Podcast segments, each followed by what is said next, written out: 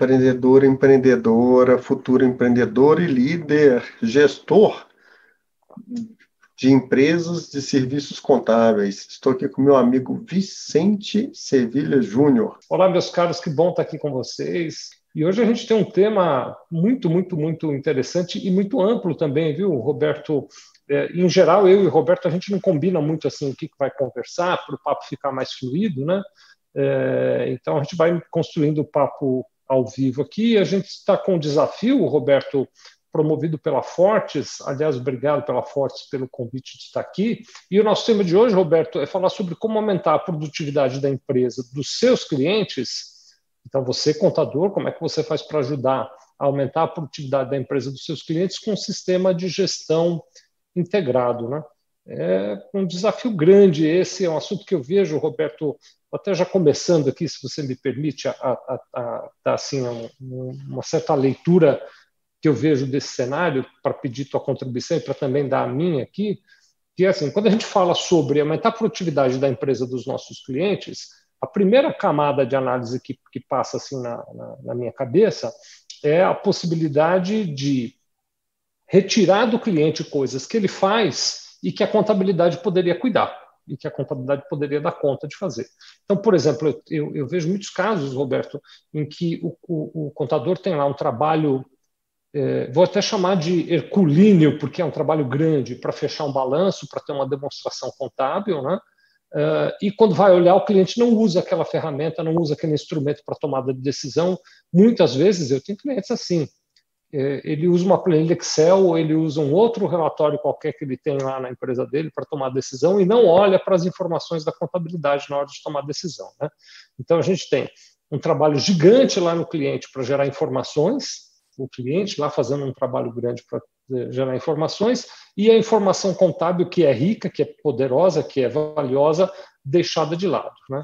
Uh, então, quando a gente fala sobre ajudar o cliente a aumentar a produtividade, a primeira coisa que eu sempre penso é como é que a gente consegue unificar esforços. Como é que a informação que é trabalhada no cliente, na medida em que é trabalhada no cliente, já gera o dado que a contabilidade vai utilizar e, ao mesmo tempo, o dado que a contabilidade gerou já alimenta o cliente na sua tomada de decisão num processo, num fluxo, numa dinâmica que seja única e não em dinâmicas que sejam separadas como se fossem trabalhos distintos. E isso é muito difícil de fazer acontecer por algumas razões. Né? Primeiro, porque eu noto que existe uma uh, queixa frequente quando eu converso com os meus colegas contadores é, no sentido de ter acesso à informação dos clientes. Por incrível que pareça, viu, Roberto? E acho que você também fala com muitos contadores, me conta se você ouve o mesmo depoimento ou não, mas eu ainda ouço de colegas contadores a queixa de que o meu cliente não me manda informações, não compartilha os dados comigo, não me deixa ter acesso às informações que eu preciso para fazer meu trabalho como contador. Então, existe uma, uma distância entre a informação que é gerada no cliente, que precisa chegar na mão do contador, e o trabalho que o contador precisa fazer. Então, acho que um, um dos nós que a gente precisa uh, tentar desatar durante a nossa conversa de hoje, Roberto, é como é que a gente aproxima empresa e contador, como é que eles conseguem conversar a partir de uma dinâmica eh, que seja fluida e que crie um fluxo de informações adequado para os dois. Né? O, segundo nó está muito na questão de tecnologia, de integração tecnológica. É, esse nó tem algumas soluções razoavelmente conhecidas pelo mercado, mas ele ainda é muito desafiador, ele ainda é um nó muito grande de como é que eu conecto a tecnologia do contador com a tecnologia da empresa para aproveitar uma base de dados, ou pelo menos para trocar informações entre uma base de dados e outra de maneira única. Né? Uh, e um terceiro nó que eu sinto que é muito grande nessa questão de aproveitar e melhorar a produtividade, Roberto, são uh, pessoas que estão envolvidas no processo. Né? É, então, você tem diferentes níveis de pessoas na empresa de contabilidade, diferentes níveis de pessoas nos nossos clientes que geram, alimentam e trabalham com a informação, e a comunicação entre elas nem sempre é fluida da maneira como devia ser. É, na minha opinião, isso gera um desperdício gigantesco no cliente e também na empresa de contabilidade, e trabalhar para eliminar esse desperdício contribui para que eu consiga ter maior percepção de valor com o meu cliente e, ao mesmo tempo, com que eu tenha uma ajuda mais efetiva na gestão, no processo de gestão dele do lado de lá. Muito bem, vamos lá, vamos dissecar esse tema. Primeiro ponto, como aumentar o quê? Como aumentar a produtividade. De quem? Da empresa dos seus clientes. Como? Com o sistema de gestão. Primeiro ponto, o que é produtividade? Produtividade. Tem vários conceitos, tem várias formas de medir a produtividade, mas é, se a gente resumir em uma linguagem bastante simples, produtividade não é nada mais, nada menos do que fazer muito com pouco. Fazer mais com menos. Isso é produtividade. Como que eu aumento a produtividade? Né? E aí, ah, dos clientes do escritório de contabilidade. E aí tem duas formas. Uma forma é realizando tarefas que o meu cliente faz de forma mais barata do que ele. E isso tem nome. E tem um nome lindo, bonito demais. Tá até na moda. Chama-se BPO Business Process Outsourcing. Quando o meu cliente faz uma atividade, por exemplo, é, de limpeza e conservação dos imóveis dele. E uma outra empresa é, faz aquilo de forma mais barata, ela está terceirizando, está fazendo um, um business process outsourcing da limpeza e conservação. Quando o um, meu cliente tem o processamento de folha de pagamentos lá no escritório dele, na, na, empresa dele, perdão, e é, ele transfere essa responsabilidade do processamento de folha de pagamentos e todas as decorrências do processo de controle e gestão de pessoal uh, para um terceiro, ele está fazendo Business Process Outsourcing, BPO, do departamento pessoal. Quando ele terceiriza processos contábeis fiscais ou tributários, é a mesma coisa. Então, você que nos assiste aí, que tem um escritório de contabilidade, você já é uma empresa de BPO, de Business Process Outsourcing, basicamente de no mínimo três processos: contábil fiscal, folha, e alguns outros escritórios oferecem a terceirização de processos, vamos dizer assim, paralegais, tem gente que tem outro nome para isso, né? E alguns agora fazem do contas a pagar e a receber.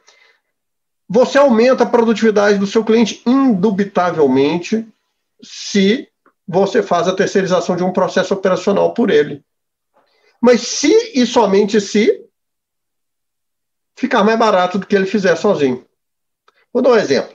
Eu tenho uma empresa hipotética aqui que tem 30 funcionários. Aí eu tenho três pessoas cuidando da folha de pagamento, mais eu que tenho que fazer um tanto de coisa, contratar o, o coordenador do setor de DP, e ainda tem que dar atenção para eles e, enfim, cuidar do desenvolvimento deles, etc. Tem espaço físico, tem uma série de custos, não só os custos diretos, inclusive os custos de oportunidade e os riscos, né, dessa atividade que eu tenho que gerenciar. Quando eu contrato um escritório de contabilidade para fazer a folha de pagamento para mim, eu estou esperando o quê? Um aumento de produtividade global da minha empresa, ou seja, uma redução do meu custo e eu mantenho a receita do mesmo jeito. Então, toda vez que um empresário faz um BPO, seja de folha, seja de contábil, seja do, de tributos, ou seja do contas a pagar e a receber, ele espera, consciente ou inconscientemente, que o contratante faça mais barato do que ele. Show de bola. E isso traz consequências que o Vicente já está se imaginando ali, que eu já tô, eu vejo pelo olhar dele o que, que ele vai falar né? E estou aguardando. E a segunda forma de aumentar a produtividade dele é trabalhar dicas, as famosas consultorias, né? o, o aspecto consultivo da contabilidade, para ajudá-lo a reduzir o custo operacional, para ajudá-lo a vender mais, porque ao reduzir o custo operacional, você muda o, o, o denominador da equação da produtividade. Se eu vendo mais, eu mudo o numerador da equação de produtividade. Então, se eu mexo nessas duas variáveis, eu aumento a produtividade da empresa do meu cliente. Então, esse é o segundo aspecto. Terceiro aspecto de aumento de produtividade, quando eu mudo o modelo de negócios dele. Ô, Vicente, eu estou até vendo o que você vai falar aí já. Eu leio, os pensamentos dele saem pela. é Bluetooth. Bluetooth. É, Bluetooth, né? É quase telepatia já.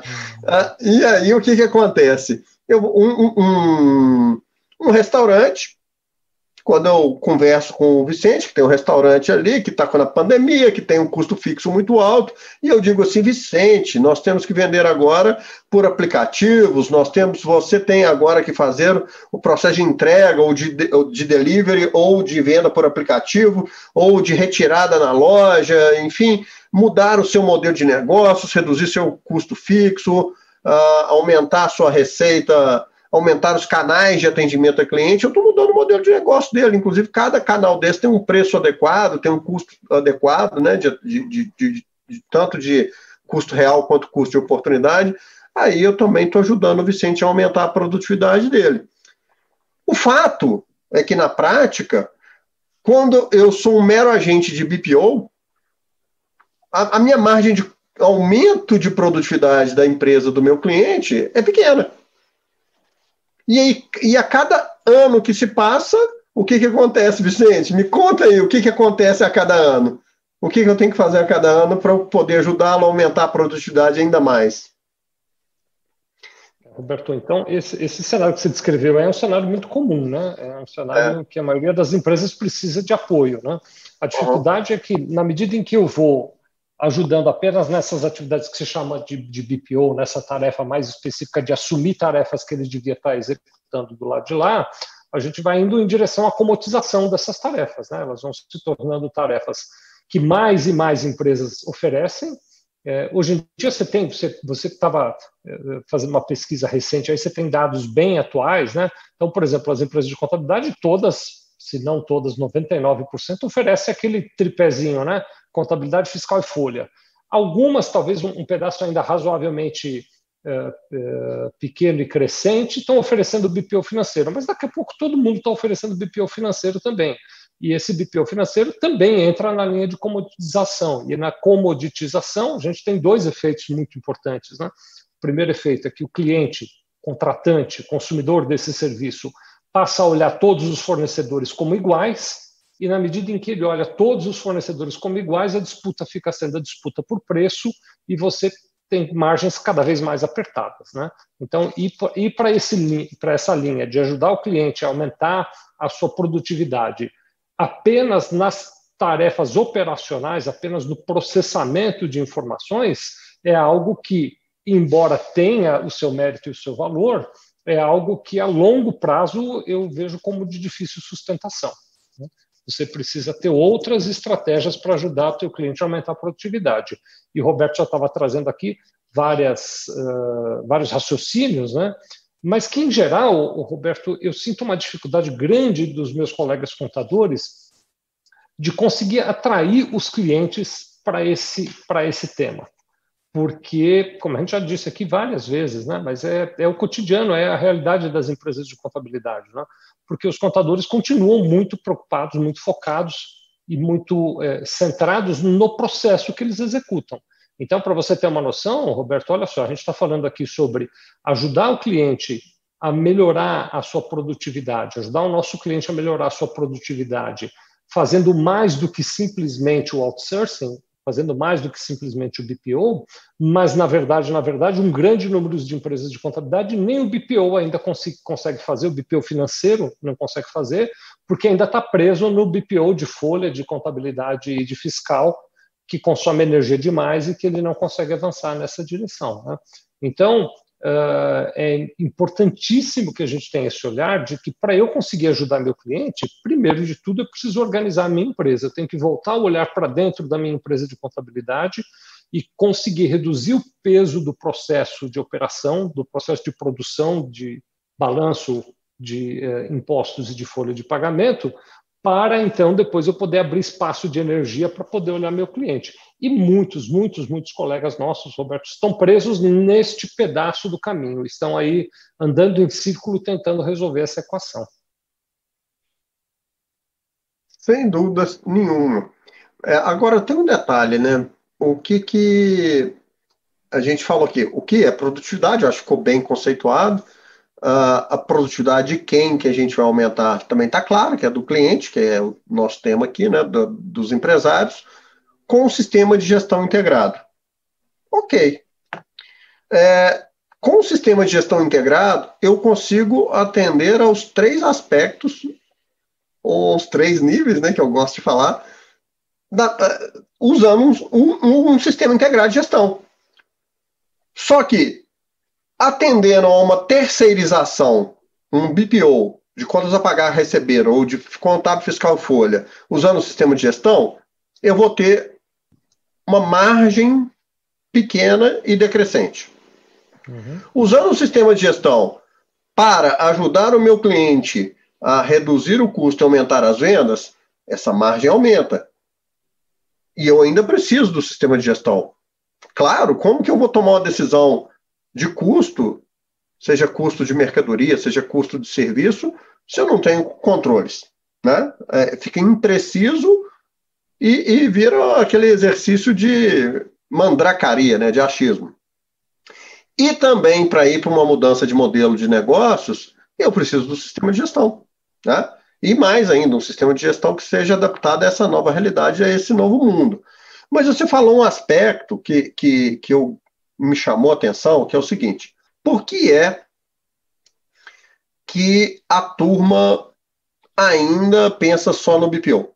Mesmo quando, uh, uh, mesmo quando o empresário da contabilidade pensa em inovar o serviço, ele ainda continua no serviço nível 1. Falando em BPO, né?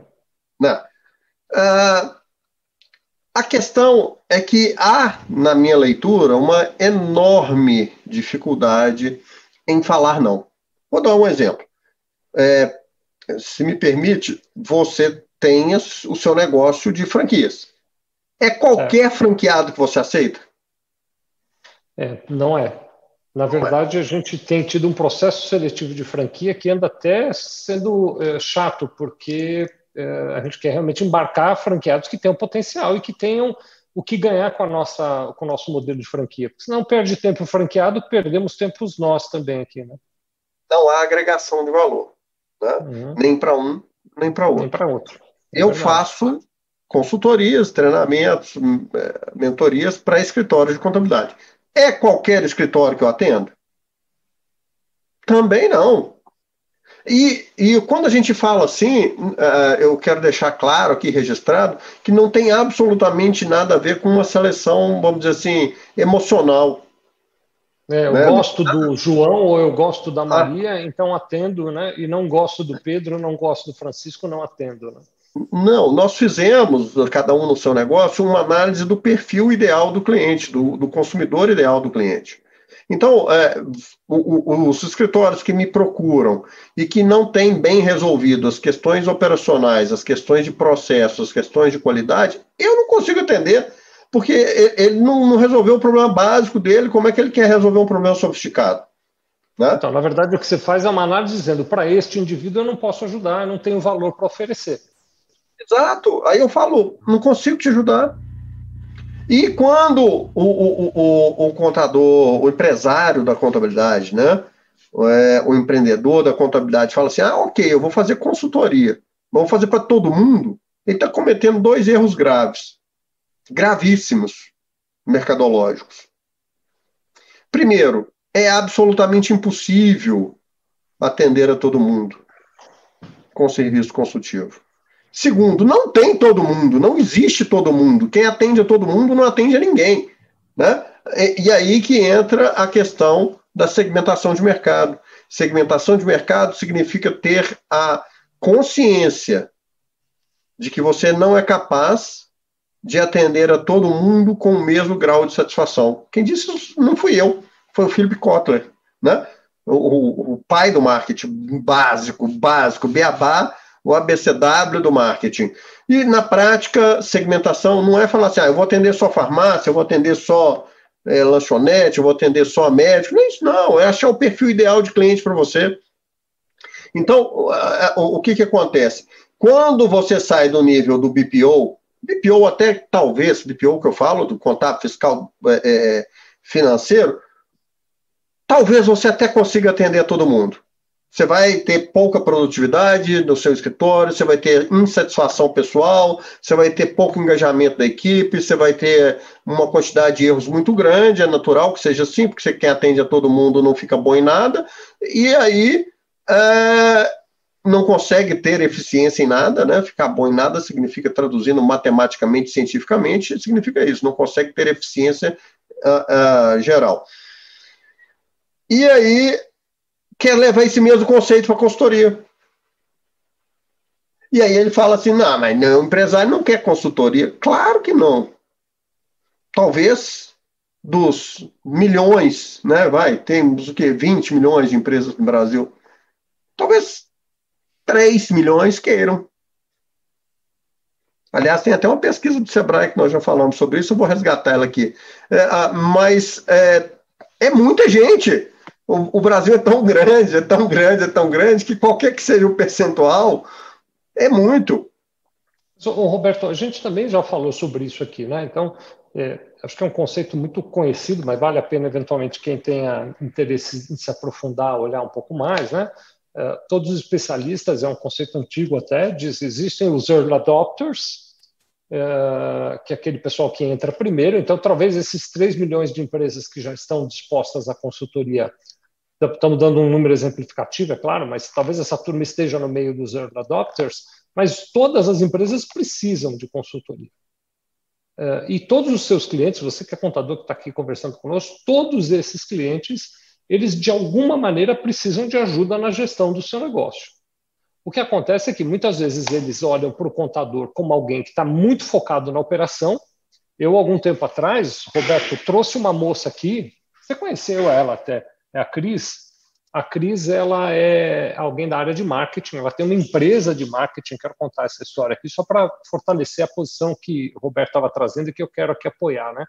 Ela tem uma empresa de marketing e eu tomando café com ela no dia que eu a conheci, ela me contou assim: puxa, olha, eu tenho um contador, é uma pessoa que eu confio muito, ele está muito tempo com a gente, apoia demais lá a nossa empresa, gosto muito dele e tal é, fez assim vários elogios para o contador. E depois, na conversa um pouco mais adiante, ela estava me dizendo que ela contratou um consultor que não era o contador dela, eu confirmei, falei, não, essa não foi seu contador, não, não foi. Que ela contratou um consultor para ajudá-la a fazer um planejamento financeiro para o negócio dela. A empresa da Cris, eu vou dar aqui as dimensões, é ela é uma sócia e três funcionárias, então não é uma empresa grande, é uma empresa de cinco pessoas mas ela estava com dificuldade de fazer gestão financeira da empresa dela e ela contratou um consultor para ajudá-la nisso. Eu então perguntei para ela, Cris, por que, que você não pediu ajuda nisso para o teu contador? Olha a resposta dela, Roberto. Depois eu trouxe, ela contou num, num webinar que a gente fez. Ela disse assim: meu contador é muito ocupado, ele não tem tempo para me ajudar nisso. É, então, olha que coisa triste, né? Ela fez um depoimento que o contador é alguém que ela confia muito, que é muito competente, que é muito capaz, mas que não tem tempo para atendê-la. É, na medida em que a gente traz uma coisa como essa, um depoimento como esse, eu acho que vocês, meus amigos contadores que estão nos assistindo, talvez comecem a poder imaginar. Eu acho que tem duas reações, vai? Vou explorar isso aqui um pouquinho mais, com a sua licença e com a licença dos meus amigos aqui, Roberto. Primeiro, tem uma reação de rebeldia dos contadores que eu sinto frequentemente. Então, tem gente que está nos assistindo e que está dizendo: essa moça é uma ingrata porque o contador dela não tem tempo, porque está cuidando dela, está fazendo DCPF para ela, está fazendo E-Social para ela, está fazendo um monte de coisa para ela. Bobear, isso é o que o meu colega contador que eu conheço aqui, padrão, deve estar tá pensando. Se bobear, essa moça paga 100 reais por mês para o contador e está pagando 5 mil reais por mês para esse consultor e o contador é que está carregando o piano. Eu não duvido que tenha contador aqui ouvindo a nossa conversa e pensando coisas como essa daí. E aí eu quero dizer para você, contador, que eventualmente já pensou assim, ou que está pensando assim agora, para você reorganizar a sua cabeça. Não se trata do esforço que o contador faz, que não é pouco, nós todos sabemos, mas se trata do que o cliente percebe de ajuda. Se trata do quanto o esforço que você faz se reflete em ajudar o teu cliente de verdade ou o quanto o teu cliente não percebe que esse esforço é importante ou não é. Ninguém em sã consciência vai discutir a importância de um trabalho de contabilidade, de escrituração fiscal e de folha de pagamento bem feito. Ninguém vai discutir isso. Mas o empresário, em geral, não olha para isso. Ele está olhando, por exemplo, para a administração financeira. Então, quando a gente fala de BPO financeiro, Roberto, é muito atraente esse tema porque as empresas gostam mais de falar disso. É razoavelmente fácil você despertar o interesse da, das empresas. Então, é uma porta de entrada interessante. Eu acho que você, contador, que ainda não está neste segmento, pode considerar, desde que você esteja fazendo bem feito aquelas três tarefas que já estão na sua mão, pode considerar a hipótese de oferecer alguma coisa a mais. Porém, a ajuda de verdade que as empresas precisam está mais para frente disso, está além do BPO financeiro ele pode ser um degrau no processo de aprimoramento da ajuda que você oferece para as suas empresas, né, para os seus clientes aí desse lado. Agora, também é preciso que você, meu amigo contador, encontre uma maneira de, para as empresas que estão na sua carteira, nós fizemos um número hipotético aqui de que talvez 3 milhões de empresas do Brasil queiram consultoria, mas nas empresas que estão na sua carteira, tem algum tipo de informação e de diálogo inovador que você pode ter com elas. Então, criar indicadores simples. Hoje, mais cedo, eu estava conversando com um, um pessoal aqui, o, o, Roberto, e olha que dado, né? Eles estavam me dizendo o seguinte: olha, a gente tem apresentado para os clientes uma análise que é assim: é a quantidade de produtos devolvidos comparado com a quantidade de notas fiscais de venda emitidas. Então, você tem um índice de devolução, vamos dizer, de 2%, ou de 1,8%, ou de 3%. É um dado que está lá, o cliente sabe quantas notas emitiu, o cliente sabe quantos produtos foram devolvidos, mas que, na maioria das vezes, o cliente nunca organizou esse dado num índice. Quando você, contador, vira para o teu cliente e diz, Cliente, você percebeu que este mês 1,8% das suas vendas foram devolvidas? Pode ser em quantidade de notas fiscais ou pode ser em valor de notas fiscais, você pode até fazer os dois cálculos. Quando você dá um dado como esse, que é uma conta que você faz com a calculadora em dois minutos e meio, e ainda dá tempo de tomar um café, mas quando você liga para o teu cliente e fala uma coisa dessa, independente dele estar interessado em consultoria ou dele não estar interessado em consultoria, ele para o que ele está fazendo e presta atenção no que você está falando porque aí você está falando da realidade da empresa dele e não dos teus problemas, das suas dificuldades.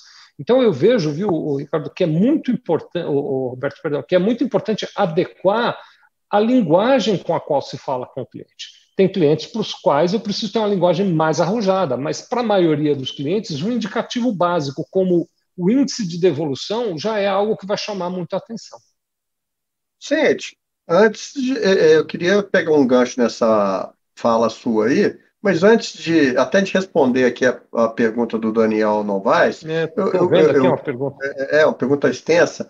Nós vamos uhum. responder, viu, Daniel? Mas é, eu queria te pedir um favor. Sabe aquela história do balanço que você contou semana passada?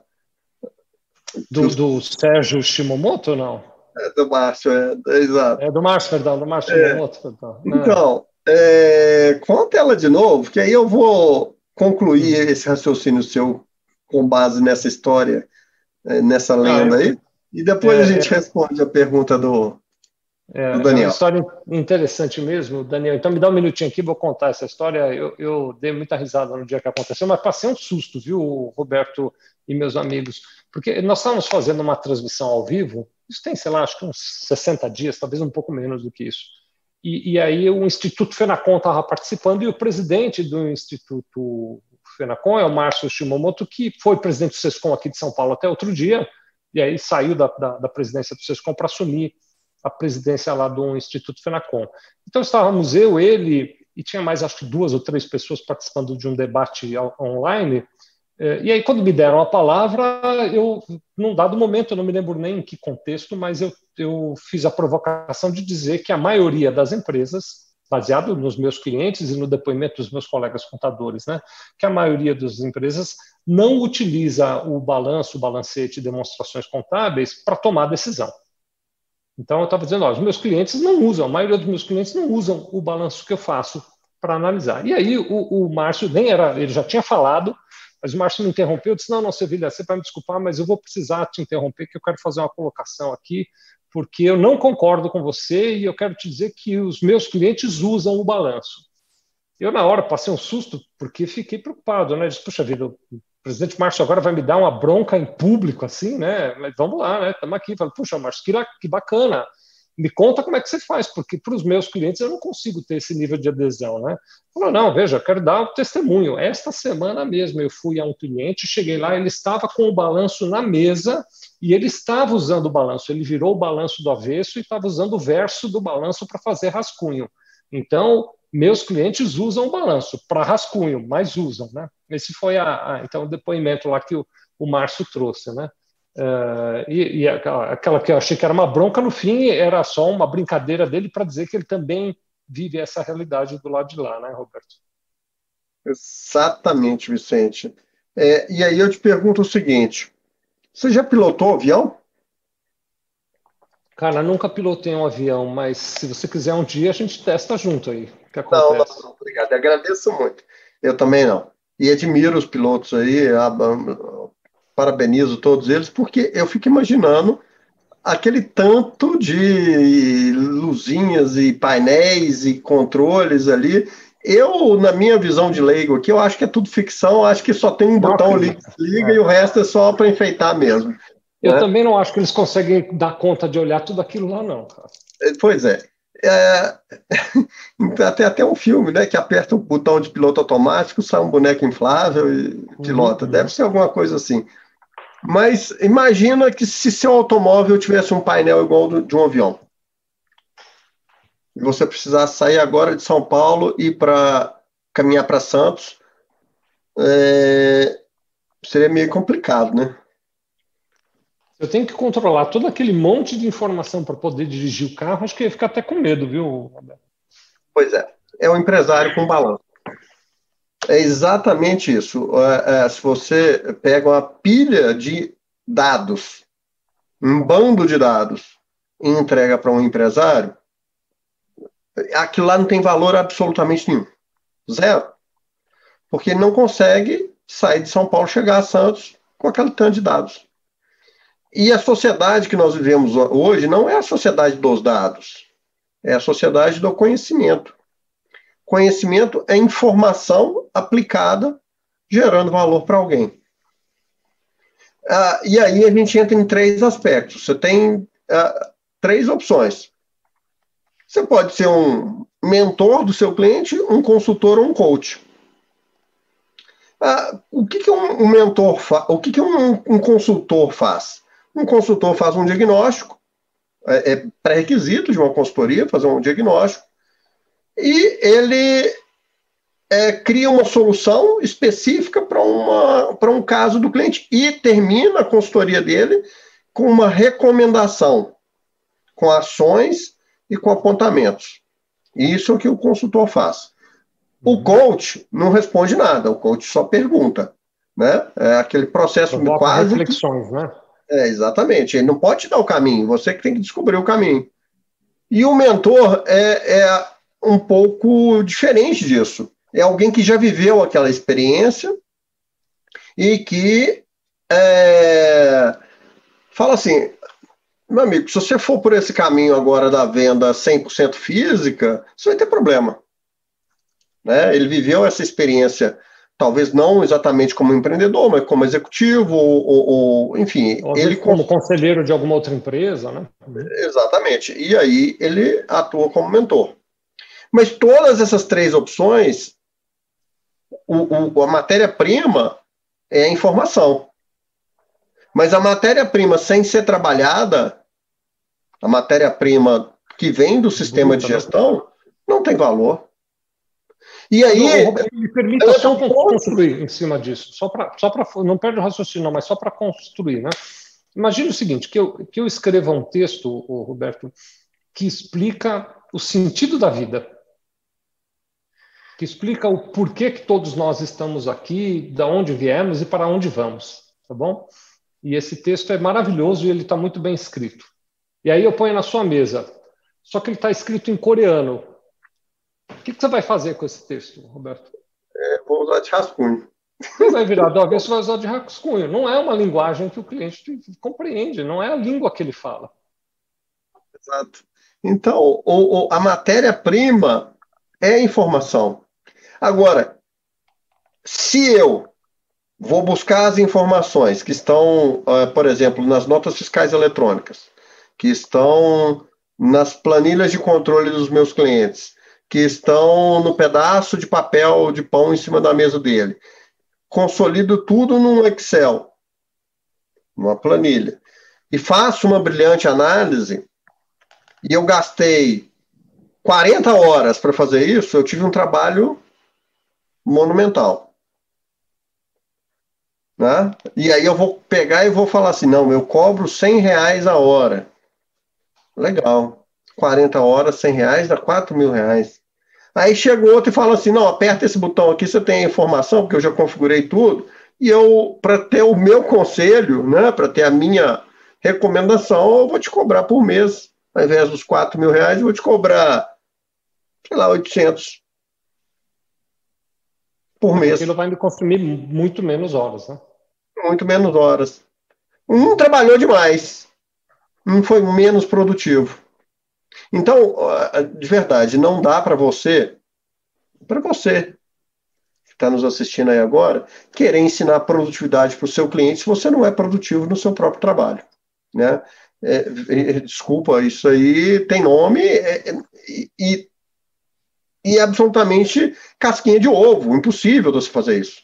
Né? Se você quer realmente transformar os seus clientes ou melhorar a produtividade dos seus clientes, seja implantando um sistema de gestão para uh, terceirizar os processos dele de forma mais barata, ou seja, fazer o BPO de contas a pagar, receber, contábil, fiscal e folha, seja para fazer consultoria ou aconselhamento estratégico, mentoria, é, você precisa ser produtivo também, seja na mentoria, seja na consultoria ou seja no BPO. E aí que entra a tecnologia. Então, vou contar só uma historinha ah, para a gente caminhar para essa resposta. Vai pensando nessa resposta do Daniel aí, que ela é longa, hein, Vicente? É... Então, Roberto, ele pergunta para você, ele quer saber do Roberto. Então, é, é a resposta quem vai responder você, você que responde primeiro. Né? Você que é corintiano, quem mandou ser corintiano? Então, uh, o que que acontece? Eu já contei esse caso. Antes de 17 de março de 2020, eu viajava todos os dias da minha vida, fazendo o que eu faço hoje. Todos os dias eu encontrava alguém e falava, seu Roberto, você não atende por videoconferência? Pelo Zoom? Eu falava, não, não tem jeito. Eu preciso. Não funciona. Não funciona. Pois é.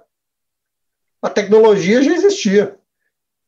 Como a tecnologia do ERP, ou dos sistemas de gestão, as tecnologias em nuvem, os sistemas de BI, todos eles já existem.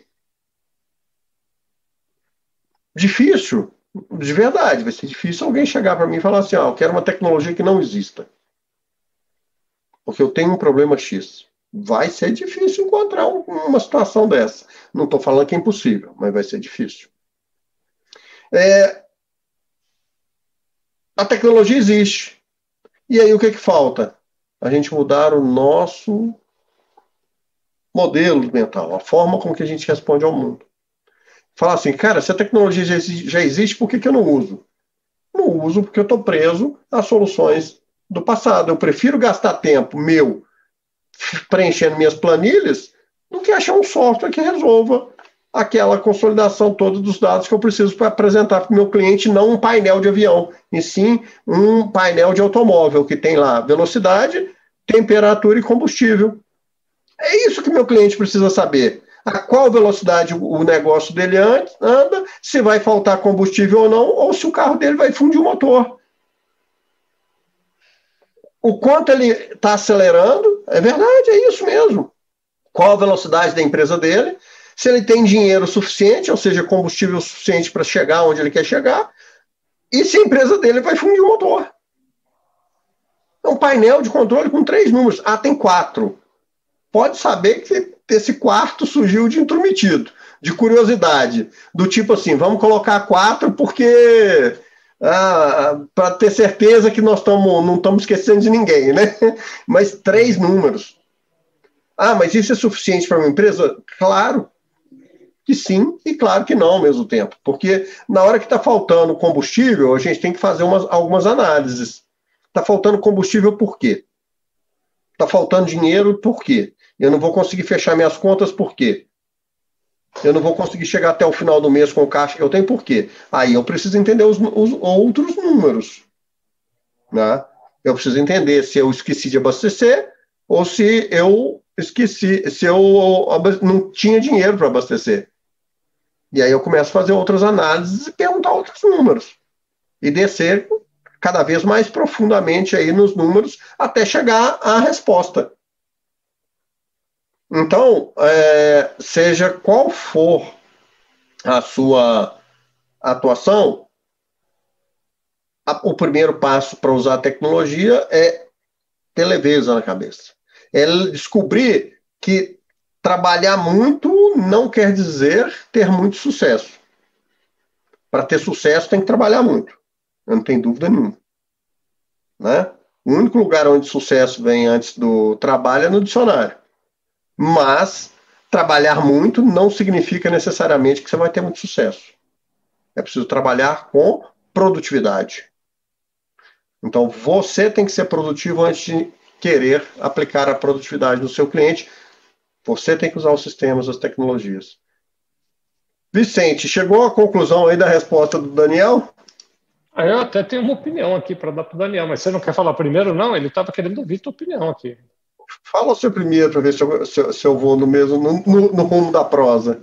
Se eu entendi adequadamente, aqui o Daniel está dizendo que ele está lá desenvolvendo, junto com o TI dele, um sistema que atenda a demanda com o cliente para integração total, tanto da parte fiscal, via SPED, ICMS e IPI, e também com a integração contábil. Ele está contando aqui que inicialmente via arquivo de acordo com o layout do software contábil deles lá. A demanda é geral, na área de indústria, serviços médicos, a maioria comércio.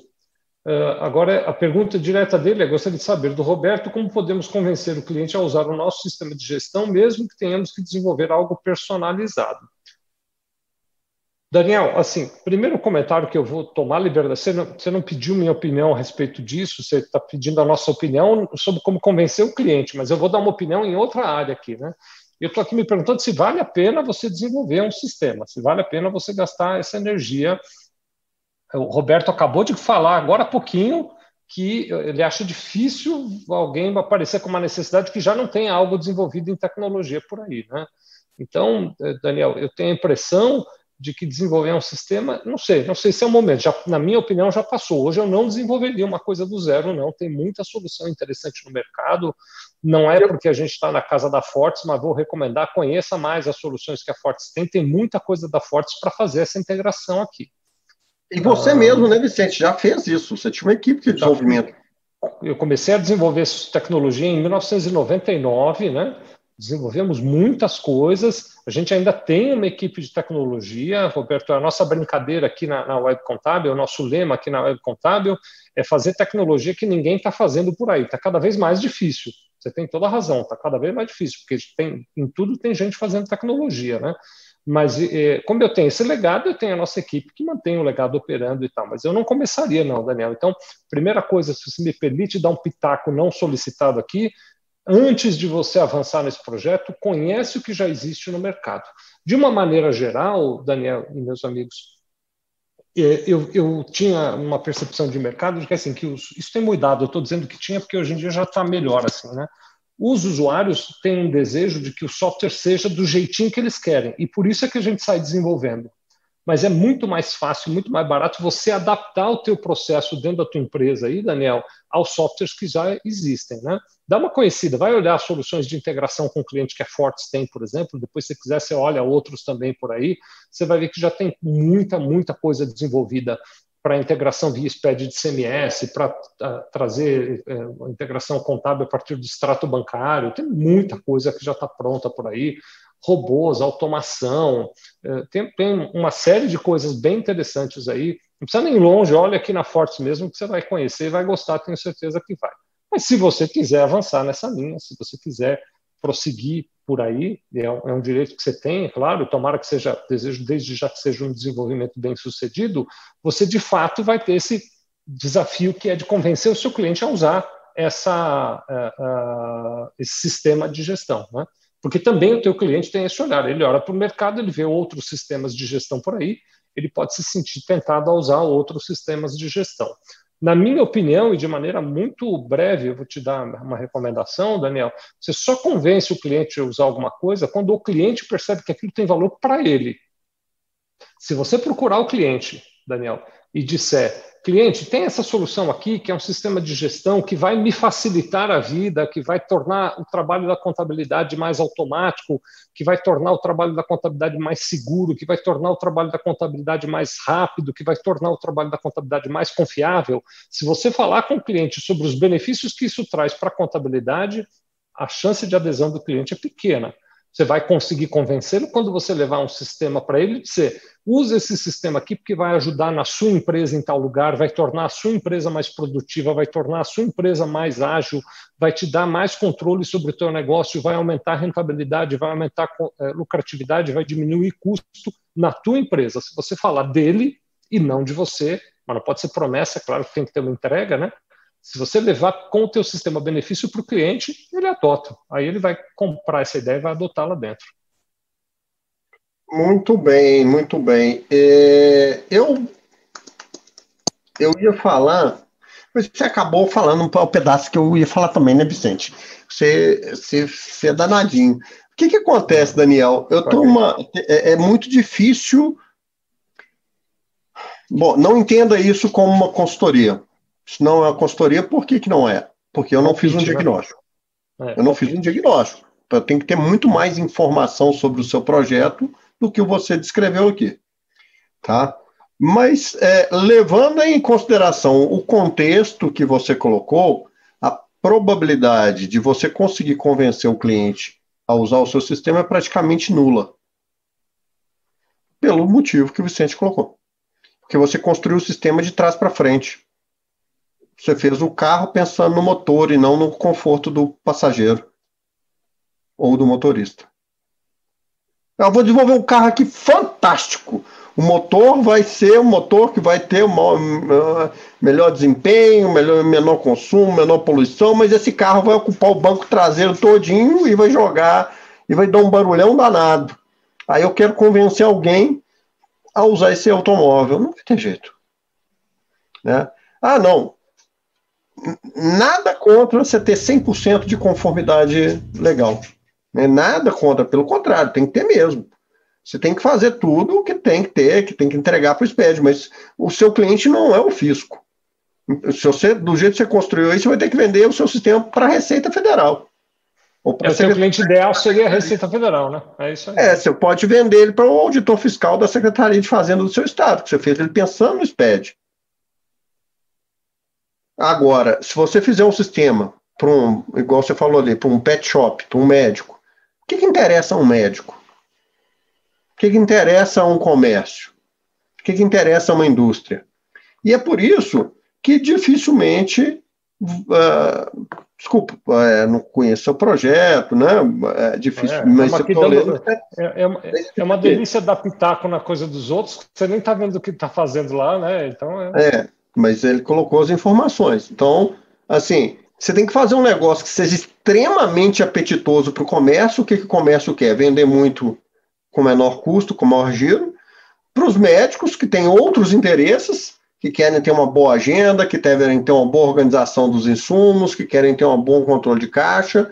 É, é um, um, algo que seja apetitoso para a indústria, e a indústria também aí tem uma série de peculiaridades no processo produtivo, tem que ser bom para isso tudo. Show de bola. Muito bom. É o caminho contrário. É pensar no cliente e manter as condições regulatórias. É, vou dar outro exemplo. Todos nós temos que ter conformidade não só tributária, mas também ambiental. Né? Também, é, agora, nós temos que ter conformidade com relação à Lei Geral de Proteção a Dados. Mas eu não vou fazer um sistema pensando na Lei Geral de Proteção a Dados e falar assim, ô Vicente, usa esse sistema para mim, podia estar tá matando, podia estar tá roubando, só queria que você usasse esse sistema, porque ele vai me dar conformidade à Lei Geral de Proteção a Dados. Eu tenho que fazer um sistema pensando no Vicente. E esse sistema tem que ter conformidade ambiental, tributária, trabalhista, é, de privacidade. Ah, então, deixa, deixa eu tentar ajudar no teu raciocínio. Vamos imaginar que eu queira, então, pegar a Lei Geral de Proteção de Dados como um, um, um eixo para trabalhar, né? Se eu vou construir alguma coisa que eu quero que o meu cliente tenha adesão, eu tenho que construir partindo da premissa de como eu posso ajudar meu cliente nisso, como eu posso ajudar meu cliente em LGPD, e não como isso pode me ajudar é, diretamente. Se o cliente está no centro, centricidade do cliente, aí fica mais fácil, né? É, o Daniel está falando até que entendeu que o que é bom para um não é bom para os outros. É verdade. E aí você tem duas alternativas, Daniel. Né? Ele falou que alguns clientes já usam. Ou você segmenta o sistema ou segmenta o escritório. Eu só vou usar, eu só vou ter como cliente quem, quem vê valor no meu software. Quem vê valor, quem, quem percebe que ele vai agregar alguma coisa ao meu software. Ao, ao, ao, que meu software agrega valor ao negócio dele. para ele. Uhum. Né? Aí funciona. Aí não tem dúvida. Né? Mas é um raciocínio invertido. Ou seja, é, volta ao Philip Kotler. Segmentação significa ter humildade. Ter consciência de que você não é capaz de entregar o mesmo valor para todo mundo. Quero agradecer também aí a turma da Forte, sensacional. Toda a turma, de ponta a ponta. Pessoal Muito bacana bom. demais. E obrigado, Sevilha, por mais esse momento de altíssimo nível, altíssima contribuição aí para a valorização dos profissionais de contabilidade. Isso é sensacional, extraordinário. Beijão no coração de todos aí.